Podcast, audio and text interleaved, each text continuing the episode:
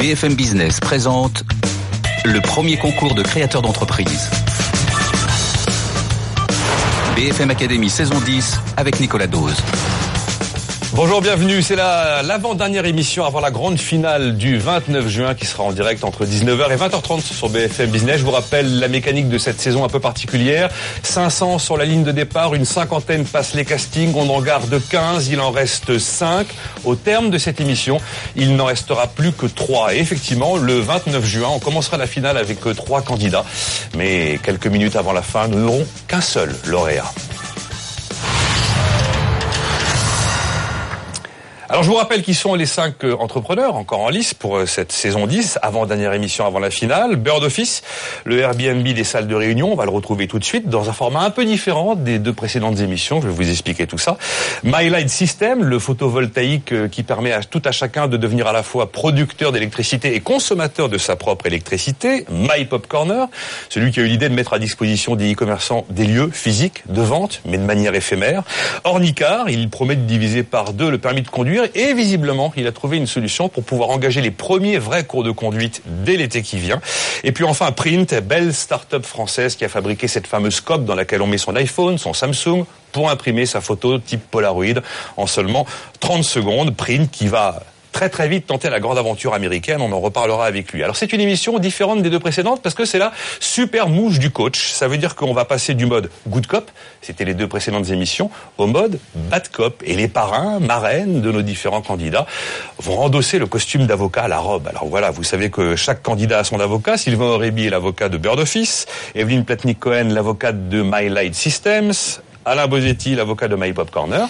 Nous avons Catherine Barba, l'avocate d'Ornicar, et F. Chegaret, l'avocate de Print. Et puis en face, les coachs de la BFM Academy passent donc en mode bad cop. Ça veut dire qu'ils vont devenir des procureurs, si vous voulez. On a terminé l'accompagnement sympa paternel. C'est pas pour aujourd'hui. Là, la mission, c'est d'attaquer tous azimuts, d'appuyer là où ça fait mal, de traiter les sujets qui fâchent, de soulever absolument toutes les incertitudes et les trucs qui paraissent un peu bancals dans les business de nos cinq entrepreneurs. Mais bon, chaque candidat peut compter sur le merveilleux soutien de son avocat qu'il a sélectionné dans les premières parties de cette émission. Et puis à la fin de l'émission, il y aura toute une mécanique de vote pour arriver de 5 à 3. C'est parti pour cette super mouche du coach avant la finale de la semaine prochaine. BFM Academy saison 10, la mouche du coach. Arnaud Katz, bonjour. Bonjour Nicolas. Arnaud Katz, c'est le fondateur de Bird Office. Son avocat est Sylvain Aurébi. Bienvenue Sylvain. Bonjour Nicolas. Et alors en face, le reste de l'équipe métamorphosé en procureur bad cop. Il s'appelle Alain Bosetti, Evelyne Platnik-Cohen et F. Chegaret. Alors on va commencer par euh, Sylvain Aurébi, transformé en avocat, mais vu par le reste de l'équipe de la BFM Academy. Regardez. Sylvain, c'est le flair. Aussi bien pour sélectionner les grands thés, les grands cafés ou les cookies, que pour détecter les potentiels. Alors on a Sylvain qui est le roi du marketing et qui laisse rien passer. Sylvain, c'est quelqu'un qui a le nez dans les tendances mais les pieds sur terre. Il sait tout de suite si un business va marcher. Maintenant, attention, d'abord il tape, après il discute. Pas la peine de l'embobiner, il veut du concret. Sylvain Aurébi, il te dit rendez-vous dans 10 ans, il a ouvert 3000 boutiques. Sylvain, c'est Patrick Bruel Voilà, donc euh, Sylvain Aurébi vu par le reste de l'équipe. Vous inquiétez pas, chacun aura droit à son petit truc quand il va passer en tant qu'avocat. Et alors, on a voulu aussi savoir comment est-ce que des, des alter ego, j'ai envie de dire, de nos, euh, de nos entrepreneurs, des start eux aussi, quel regard ils pouvaient porter sur les candidats de cette saison 10. Donc, on est allé rencontrer euh, des start-up dans un grand incubateur parisien. Et ben, on leur a demandé notamment ce qu'ils pensaient de, de Bird Office. Vois vraiment le besoin euh, des, des utilisateurs puisque clairement on a toujours besoin de nouvelles salles, de plus de salles de réunion, soit dans notre quotidien, soit aussi pour euh, faire des événements un peu plus formels et des formations. Je pense qu'il y a un aspect logistique dans la gestion des salles de réunion euh, qui peut freiner certains propriétaires de bureaux à mettre à disposition euh, des salles pour d'autres. L'élément qui pourrait être amélioré, euh, c'est surtout euh, de mettre bien en valeur les différences entre les biens. Parce que euh, ce qui va vraiment me convaincre, c'est de savoir que je vais trouver le bien, ou en tout cas le- la salle qui correspond le plus à mes besoins. En un an et demi, ils ont réussi à accroître leur parc, à aller chercher de nouveaux clients et à démontrer qu'il y avait réellement un marché. Et ça, je pense que c'est vraiment le principal atout de Board Office aujourd'hui. Alors F. Chegaray, vous étiez à cette fameuse rencontre avec des start-upers. C'était Un mot sur intense. le sur le sur l'ambiance. Alors, l'ambiance, elle était en fait hyper studieuse. Alors, je me disais qu'ils allaient être assez critiques. Normalement, euh, c'est plutôt des gros déconneurs les start-upers. Eh ben, ça ils fait la étaient fête le soir, ça se lève tard et ça gagne du pognon. Ouais, je crois que c'est pas si simple. Ils étaient très C'est la concentrés. légende, ça. C'est la légende. Et ils avaient euh, conscience que ben, pour euh, l'un de, de nos candidats, ça allait être un, un gros deal à la fin. Donc, euh, ils ont été euh, très pertinents, surtout parce que ben, les startups connaissent la vie des startups et leurs enjeux. Voilà. Le Airbnb des salles de réunion, euh, les lieux professionnels mis à la, location sur une vaste place de marché qui s'appelle Bird Office. Et aujourd'hui, 530 000 euros de chiffre d'affaires attendu en 2015, créé en 2013, décembre 2013. C'est un vrai poste de dépense, l'immobilier. Donc voilà, euh, je vous livre aujourd'hui Arnaud Katz pour Bird Office. Euh, vous pourrez réagir d'ailleurs à ce qu'ils ont dit, hein, euh, les réactions des start-upers là, sur les aspects logistiques, le fait de mettre en valeur les différents biens. C'est à vous et l'avocat s'appelle Sylvain Réby. C'est parti. Allez, je commence parce qu'il y a une petite actualité. Je recevais euh, hier, euh, enfin il y a quelques jours, un mail de une newsletter de We Do Biz, hein, le, le média des entrepreneurs euh, qu'on connaît BFM bien, qui avait fait la BFM ouais. Academy et qui fait qui nous fait souvent suivre, qui partage des, des infographies américaines la plupart du temps. Et là, leur infographie, c'était euh, le consommateur de bureau de 2040. Le truc était super bien fait. On comprenait vraiment ce qu'était cette économie de la fonctionnalité, de d'utiliser différents espaces de travail dans différents endroits, dans différentes ambiances. Et Arnaud, ce que je me suis dit, c'est comment ça se fait que ce ne soit pas Bird Office qui a diffusé cette info-là Bah, nous, notre métier, c'est pas ça. Nous, aujourd'hui, on propose des salles à réserver et on fait beaucoup d'études également pour apporter des choses, typiquement les comportements des cadres en réunion. On est un moteur de flexibilité, c'est clair. Euh, on va permettre à des gens qui n'avaient pas les moyens de réserver des salles de le faire. Maintenant, effectivement, plus on va grossir et plus on va pouvoir apprendre de nos clients pour apporter euh, un peu notre pierre à l'édifice de la flexibilité du travail. Mais vous, vous avez une idée de ce que sera la consommation de bureau en 2040 Ce ce qu'on se rend compte, c'est que les gens demandent à pouvoir euh, avoir de la simplicité. Donc euh, on le fait, ils réservent directement. Euh, nous, c'est ce qu'on veut apporter. Après, doucement, on apprend de nos clients et je pense que c'est ce qu'on fait au quotidien. En 2040, il sera au CAC 40, euh, mon ami Arnaud. Voilà, donc il, est, il, il se pose pas la question Et vous, aujourd'hui. ne serez plus là, non? Bah moi, en 2040, il y a de grandes chances pour que je sois plus là, Eve. Mais je, suis- je suis tout à fait d'accord, Eve. hein, la Une flexibilité, c'est l'avenir. Tristesse dans cette émission. Ce que veut dire Eve, non, mais ce que veut dire Eve aussi, moi je, je retiens, c'est qu'à un moment donné, euh, euh, il y a du contenu aussi à éditer. Et quelque part, euh, We Do Biz a, a édité un contenu que vous auriez pu vous-même on le fait, on le fait, hein, on le éditer, fait voilà, énormément. hein. On a déjà eu des études qui sont passées dans Challenge, dans BFM plusieurs fois. Donc on édite des études et on apporte aussi notre pierre à l'édifice. On pense que la flexibilité au travail, c'est l'avenir et on est en plein dedans. Bon, moi j'avais une autre remarque en fait. Euh, quand on est jeune comme vous et qu'on fait un site internet, on a souvent l'impression euh, que le business va se passer sur internet.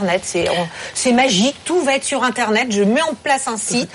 Tous les gens qui ont des bureaux vont aller dessus et tous ceux qui en ont besoin vont. Et puis, et puis on se- rend compte que le business a du mal à démarrer. Je fais un dot com et je suis riche globalement. Et globalement, Voilà. hein. je, suis- je suis, je suis 100 fois d'accord avec toi. On alors, part au dé- ouais. alors attention, attention, ça veut dire quoi ce que je suis en train de dire là? Ça veut dire que dans euh, vos business, et je dis bien vos parce que parce que s'il y a plein de monde que je suis avec ces problématiques, dans vos business models, vous enlevez complètement la part du commercial réel et dans le dur.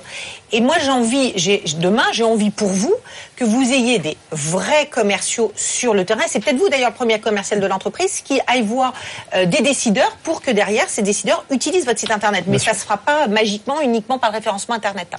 Ouais, bah effectivement, nous aujourd'hui on vend majoritairement sur Internet. Nos clients, c'est un métier, enfin ce que nous on vend, c'est un, un marché qui est classique à l'ancienne. Donc on a essayé de le proposer sur Internet, on arrive à faire des ventes, mais il faut qu'on soit nous-mêmes euh, vendeurs de notre produit et d'aller démarcher les grands comptes qui ont besoin de salles de manière, euh, voilà, des gros packages de salles et des gros volumes. Donc c'est vraiment une démarche dans laquelle on se met aussi. Donc il est d'accord. Il est d'accord. Ouais, non, mais là, là je peux pas être plus d'accord avec toi Bah, là-dessus. ok. Arnaud, Alain Bosetti. la consommation collaborative entre entreprises, c'est- ça, ça débute. Vous en êtes un des, des, des premières entreprises qui, qui, qui promouvaient ce, ce, ce, ce concept.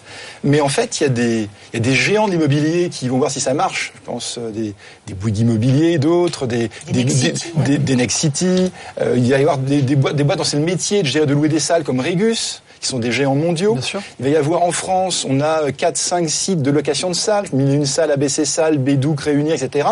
Dès qu'ils vont sentir que ce marché est prometteur, ils vont vouloir élargir leur offre. Et donc là, ils peuvent, ces géants, vous, vous balayer d'un seul clic, d'un seul ils ont de clic. beaucoup de retard, c'est ça le problème. C'est la mobilité, elle est, Ouais, la mobilité, elle est chez Bird Office, elle Non, mais est pas chez ces géants. On voit bien les taxis, le temps qu'il leur faut pour réagir à, à chauffeurs privés et à, et à Uber. Donc euh, la mobilité est chez lui et c'est comme ça qu'il va, qu'il va de façon tactique arriver à les déstabiliser. Merci Monsieur l'avocat, mais j'aimerais bien Alors, écouter la, non, réponse de votre, de votre client. Monsieur l'avocat, vous, vous savez que j'ai de la chance de passer en premier parce que tout à l'heure ça va saigner, je peux vous dire. si vous croyez nous intimider, Monsieur l'avocat, Mais ce sont là des manœuvres tellement non, basses. ça vraiment non. Objection, Arnaud, votre honneur. Enlève ta perruque, Sylvain. Comment allez-vous Ah, bien sûr, résister à l'arrivée des géants a, qui, vont voir a des grands, il y a des grands acteurs. Ils sont déjà concurrents. On- enfin, nous, on veut en faire des partenaires. En fait, la seule différence qu'on a aujourd'hui avec ce qui se fait sur le marché, c'est le mode de commercialisation. On vend différemment une offre existante, certes, qu'on veut simplifier et permettre aux gens de choisir ce qu'ils veulent. Aujourd'hui, vous, voulez réserver chez Regus, bah, vous allez chez Regus. Nous, on réunit l'offre existante. Et à Liquid Space, donc un- le géant américain Bah, qui a- levé bah, 15 un- millions un- d'euros. Bien sûr, de bah, dollars. Liquid Space, c'est un autre modèle de référence américain. Aux États-Unis, il y a plusieurs modèles, et nous, on s'impose comme euh, on veut être le modèle européen.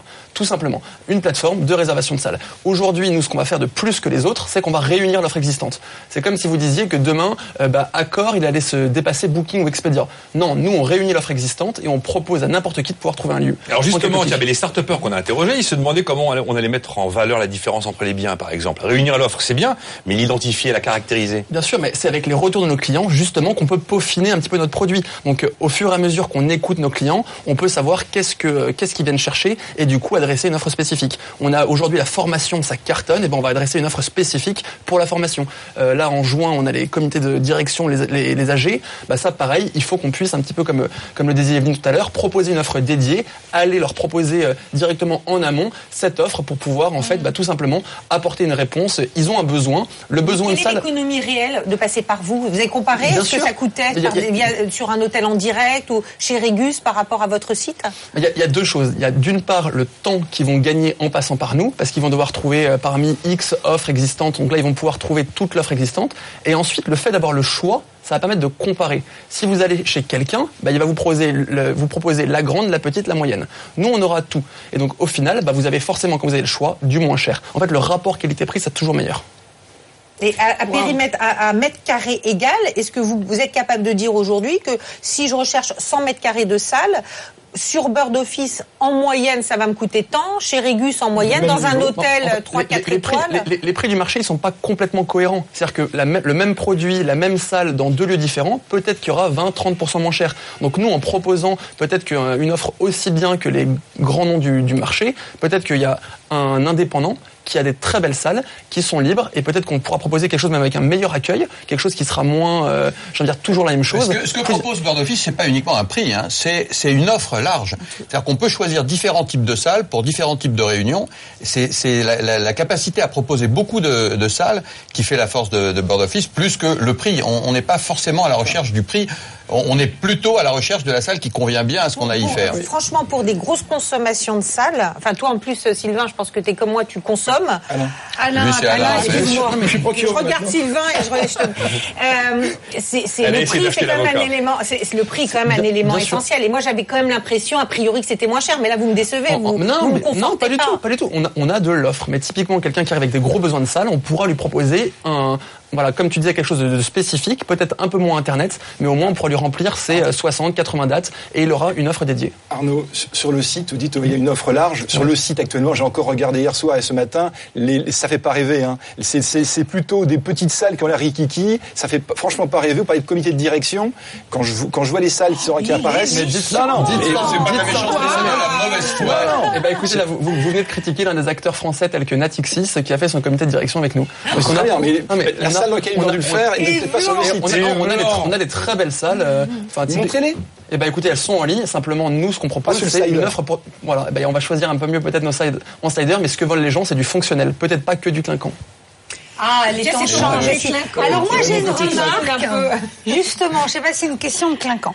J'ai une remarque euh, sur le, la, la vie de l'entreprise.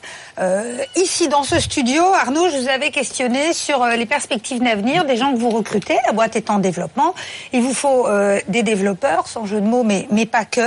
Et je suis un petit peu restée sur ma faim. Qu'est-ce que vous, chef d'entreprise, avec votre associé Michael, vous proposez comme avenir aux gens qui viennent bosser euh, dans votre start-up, à part être une bande de jeunes qui sont en train de développer une nouvelle offre? Vous voyez, à un moment donné, même, même sûr, les jeunes sûr. vieillissent. Donc, euh, Oui, oui. c'est quoi l'avenir professionnel des salariés bien sûr, mais ça, ça fait maintenant un an avec euh, Mickaël et Kevin qu'on travaille à créer un produit et démontrer qu'il fonctionne. Ouais. Aujourd'hui, qu'on montre une, une rentabilité, que la boîte commence à être bah, du coup tout simplement rentable, qu'on montre que ça fonctionne, on va pouvoir le développer. Et justement, en levant des fonds, en montrant que le modèle est viable, on va pouvoir proposer à ces personnes qui nous ont suivis depuis le départ, donc là je pense à certaines personnes qui sont avec nous depuis le tout début, bah, évidemment ils vont pouvoir prendre des responsabilités. Ah oui ils vont pouvoir gagner de l'argent avec, euh, grâce euh, et avec Ah non, mais euh, aux attendez, fondateurs. moi, je ne parle pas que d'argent. De l'aventure également. C'est de l'aventure. Ah, mais on est, on est, on est dans une dynamique qui est avant tout une, une aventure humaine et enfin depuis le départ on a fait ça pour ça. Pourquoi on a choisi de pas forcément rejoindre des, des grands groupes? C'est parce qu'on voulait vivre quelque chose tout- tous ensemble quoi. Arnaud, quelle est votre stratégie de partenariat? Parce qu'on voit bien que vous pouvez rentrer dans un écosystème autour de l'événement et de l'événementiel. Et, et là, on, on le sent pas. Alors, on, sait, on voit bien qu'on peut euh, commander des plateaux repas. Mm. Ok, ça c'est une offre de service, mais je j'appelle pas ça un écosystème, plus une, offre complémentaire. Et, et en fait, aujourd'hui, euh, vous êtes en partenariat avec qui d'autre? Qui vous connaissez sur le marché qui est complémentaire avec vous? Et qu'est-ce que vous avez bâti comme stratégie euh, bah, de cross-visibilité? Bien sûr, Bah, on est en plein aussi là-dedans. On est à un stade où je pense qu'il est assez, euh, assez clé pour nous. Typiquement, on va vendre de l'hôtellerie ou euh, de l'équivalent de Airbnb pour le voyage d'affaires. On va vendre également, euh, bah, par exemple, typiquement des, comme fait My Pop Corner, on a des partenariats à faire avec eux. Vous on avez a une carte à jouer ensemble. Exactement. Ben, on, est, là- enfin, on en parlait il y a encore quelques minutes ensemble. Donc, on pense que vraiment, pour nous, on est au cœur de, de plein de business. On est, on, enfin, on est, on arrive à un bon moment. Et du coup, on- effectivement, notre stratégie de partenariat, elle va être clé. Moi, je Typiquement, pensais à une, une application, par exemple, comme Evenium, qui est une très belle application sur événementiel que vous aviez reçue à la BFM Academy. Et, euh, et là, il n'y a pas une stratégie, il n'y a pas de la pub, il n'y a pas de la pub croisée. il y a Ouais, pas- bah, c'est complètement l'idée. Quelqu'un qui aura réservé une salle, il pourra, euh, avant sa réunion, trouver typiquement sa chambre d'hôtel, ses plateaux repas Et il y a quelqu'un qui s'occupe de cette stratégie de partenariat Bah, chez aujourd- Aujourd'hui, on est, on est une équipe de 10 personnes, donc aujourd'hui, c'est majoritairement Mickaël et moi, mais évidemment, doucement, on va pouvoir euh, prendre, euh, prendre ça. Enfin, on a aussi l'exemple typiquement de l'art euh, dans les salles de réunion. On vient de faire un partenariat pour proposer à tous nos, tous nos partenaires qui ont des salles de réunion de proposer de l'art accessible pour qu'ils puissent réserver. Je pense à mes amis de Balibart. Ben, je vais vous dire une chose, le, le meilleur avocat, c'est le candidat quand il est bon. Et là, Arnaud, il est très bon, il s'est défendu tout seul, il a eu besoin de personne. Il a été extrêmement convaincant, il a été bien meilleur que dans les précédentes émissions, il a de la conviction, il croit vraiment à son projet, il a des bonnes réponses à des mauvaises questions. Et je pense qu'il peut aller très loin. Euh, Et moi, moi, je n'ai pas le droit de voter pour lui aujourd'hui, Bah, mais c'est quand même pour lui que je voterai euh, par le cœur. mou, il faut Voilà, bien se débrouiller tout absolument. seul. hein. Tout ça va se payer tout à l'heure. Face à un avocat mou, il faut un candidature. Et en plus, en plus c'est un client, un bon client, ce qui était innocent. C'est pour ça, en fait.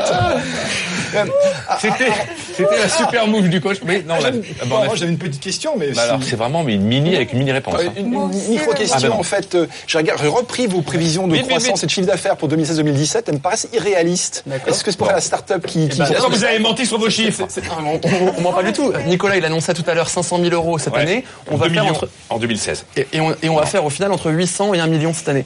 Donc euh, voilà. on- Rendez-vous en 2016, Aujourd'hui, nos- 17, nos, nos voilà. chiffres, ils ont, ils ont fait que croître et on pense que le besoin, il est tellement naturel. Merci. La super move du coach. Oh, oh, non, non, non, normalement, on met des pains aujourd'hui. Hein. Euh, la super move du coach. Si S'il vous plaît, s'il vous plaît. La super move du coach avec My Light System, c'est à suivre. BFM Academy, saison 10. La mouche du coach. Bonjour Ondine Suavet. Elle est présidente, cofondatrice de My Light Systems avec son frère. Votre avocate s'appelle Evelyne Platnik-Cohen. Yes. yes. En face de vous, vous avez donc trois membres de l'équipe métamorphosés en procureur bad cop, comme le veut la logique de cette émission. Ils sont venus pour peur. cogner, en gros, globalement, être le plus méchant possible, la mauvaise foi la plus totale.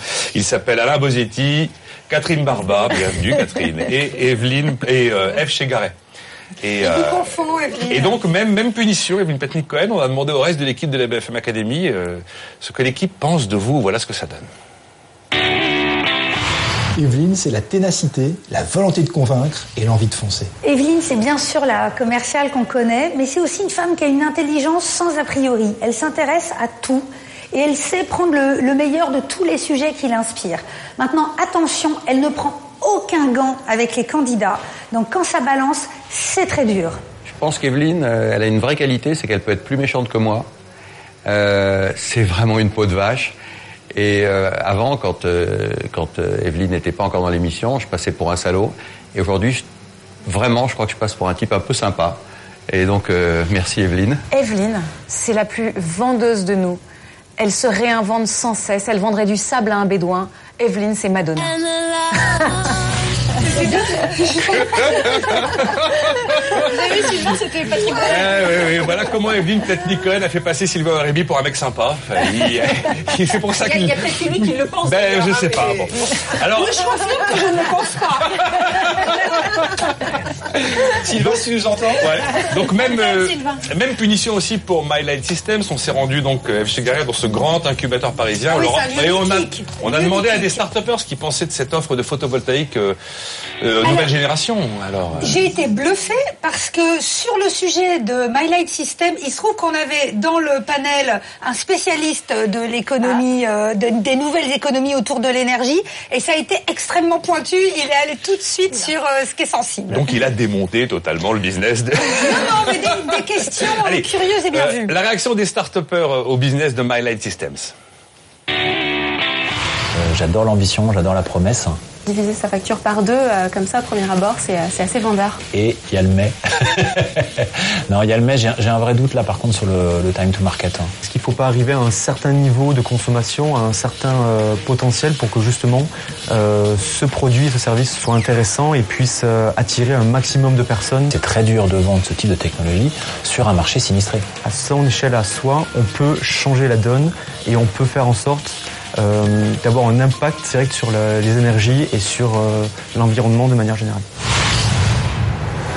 Alors je vous rappelle en deux mots le, parcours de euh, My Light Systems. L'entreprise a vu le jour en mars 2014. Il y a 750 000 euros attendus de chiffre d'affaires en 2015, 4 millions si tout va bien en 2016. C'est le début de l'activité commerciale. C'est du photovoltaïque, des panneaux solaires qu'on met sur le toit et ça permet de produire sa propre électricité. Et grâce à un système de domotique qui est branché avant le compteur classique, on consomme en priorité son jus avant de commencer de consommer le jus du réseau normal. Et voilà, je dois faire des économies jusqu'à 50% d'économies si je suis un, un particulier résidentiel, jusqu'à 70% d'économies pour le tertiaire.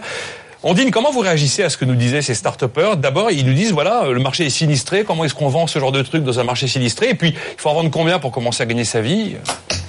Alors, c'est vrai que le marché d'avant, subventionné, est sinistré. Parce qu'on a arrêté les subventions, donc forcément, un marché subventionné sans subvention euh, s'arrête. hein.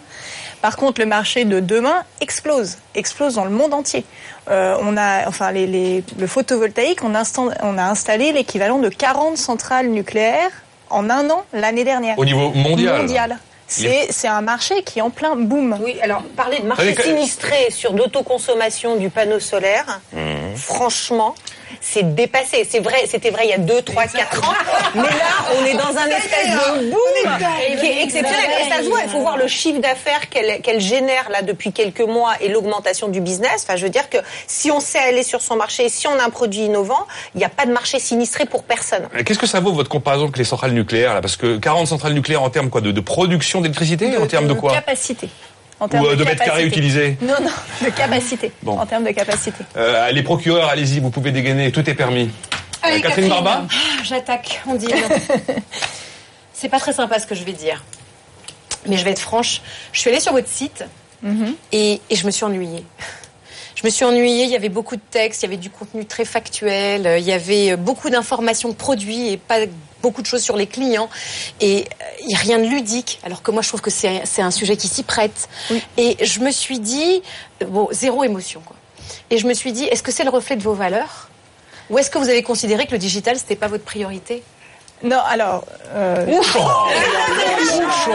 Regarde Evelyne Je, je pense pas du tout que ce soit nos valeurs. Par contre, il faut comprendre dans quel contexte ce site a été fait. Il a été fait à un moment donné, c'est-à-dire il y a un an et demi, où on était sur un nouveau marché, un nouveau produit. Personne ne connaissait rien. Et aujourd'hui, effectivement, il y a beaucoup de textes, mais on devient la référence dans le domaine. Donc moi, je vous gage de trouver un site qui a plus de références et de contenu que nous. Moi, je pense qu'on on peut être pédagogue et didactique sans être ennuyeux, peut-être aussi. Complètement d'accord. Euh, c'est pour ça qu'on a toute une démarche pour faire évoluer le site. Euh, c'est un site qui a un an et demi et qui doit être fait. Ça, c'est clair. Vous savez, Catherine Barba est une sorte de maître étalon, c'est-à-dire que pour toutes les boîtes, quand vous Alors, en arrivez fait, à la distraire, c'est que vous êtes au bon niveau. Mais learning fan. Mais est-ce que là, elle a pas envie de détrôner Evelyne Platnik-Cohen et Sylvain Aurébi dans le dans l'échelle de Richter de ce qu'on décrivait tout à l'heure Je me demande par moment. C'était d'ailleurs c'était c'était un peu lié au coaching qu'on avait eu euh, sur euh, sur la dernière émission. On avait parlé de, de ce point-là et c'est vrai que la valeur d'Ondine c'est qu'elle déjà elle retravaille son site là maintenant tout de suite. C'est important. Donc si Ondine, tu l'avais regardé lundi ou mardi prochain, tu aurais vu autre chose. Des promesses, des promesses. Par alors. contre, je conseille d'aller sur les réseaux sociaux où là, on a des articles et des choses hyper sympas. Par exemple, on est en train, on voit un, un champion cycliste qui essaye de se faire griller un toast. Il en est incapable. Il est incapable de générer assez d'électricité. Alors, il a 64 En pédalant En pédalant, il a 74 cm de tour de cuisse. Il est pas capable de se faire griller un toast. Et ça, c'est sur nos réseaux sociaux et c'est Bon, toujours j'irai my light. voir. Donc, euh, on a un peu de dynamisme. Moi, je partage l'avis totalement de Catherine. Je restais sur le site. Il y a beaucoup d'infos, beaucoup sur vos produits notamment. Je n'ai vu, sauf dans un PDF après 12 clics, parce que puis en plus votre site il y a un an et demi, mais c'était quand même il y a un an et demi, c'est une jeune entreprise, donc ça doit évoluer. Je n'ai vu aucun discours sur les économies, sur euh, en combien de temps est-ce qu'on rentabilise le, votre, votre système? Donc est-ce qu'il faut des années et des années pour rentabiliser My Life System Parlons de la rentabilité, on Ah dit. oui. Vas-y, parle, parle Alors, de la rentabilité. Aujourd'hui, on est sur une rentabilité, on est sur de l'investissement, donc on est sur des ordres de grandeur de 10-12 ans. Euh, par contre, cette rentabilité est impactée par énormément de facteurs. Par le prix de vente du système que l'on ne contrôle pas, par votre ensoleillement, par votre euh, lieu géographique, par votre consommation électrique. Donc il y a énormément de facteurs et nous on a créé des outils pour les professionnels qui vont permettre de calculer ça. Et c'est vrai euh, qu'on pourrait créer un petit simulateur accessible aux particuliers. Ça c'est faut très 10 bonne ans idée. alors. Si j'équipe ma maison avec votre système, dans 10 ans, je peux espérer avoir rentabilisé mon investissement, c'est ça J'ai donné tout le Alors, calcul à Evelyne. Donc ça veut dire en effet, tu as 5 5,5% à peu près de, de rentabilité. Tu vas gagner la moitié. Donc pour une maison classique, tu as à peu près 1000 euros de frais d'électricité. Tu vas gagner 500 euros. Donc tu vas mettre 11 ans à rentabiliser. Mais moi, ce que je trouve très intéressant, hormis ces 11 ans qui correspondent quand même à 5% de rentabilité. 5% de rentabilité, c'est pas ce qu'on a aujourd'hui dans l'immobilier. Mais ce que je trouve On assez pas sur d'autres sommes, hein.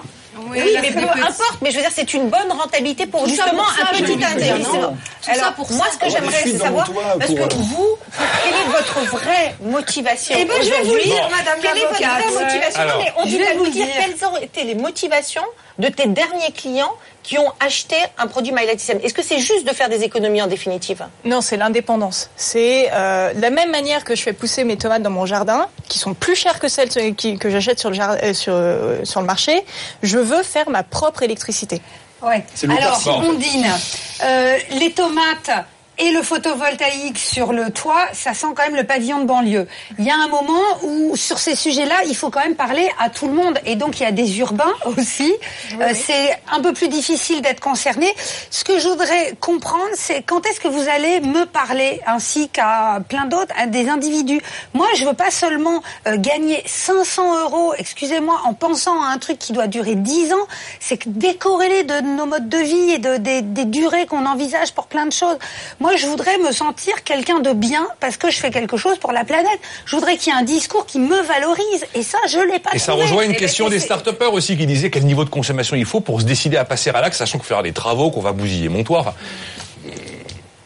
Alors, non, mais je trouve que vous êtes super dur déjà. Oh, vas-y. Écoutez, c'est ma je suis où je suis Eh, Vous êtes une parisienne, une totale parisienne, très chic. Mais aujourd'hui, euh, BFM, c'est pas que pour les Parisiens, c'est aussi pour plein de gens qui ont plein de pavillons. Et il y a beaucoup plus en pourcentage de pavillons et que, euh, que de- d'immeubles. Et, et déjà, si on a une vraie solution pour les gens qui ont un pavillon, je trouve ça déjà pas mal.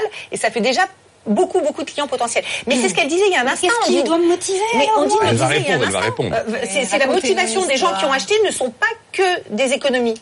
Et tu peux peut-être nous donner concrètement le profit des gens qui ont déjà acheté chez toi, puisque tu as déjà des dizaines de clients qui, euh, Euh, on, qui sont on a équipés. tous les profils. Hein. On a moi, je euh, veux quelqu'un du concret, je veux une histoire.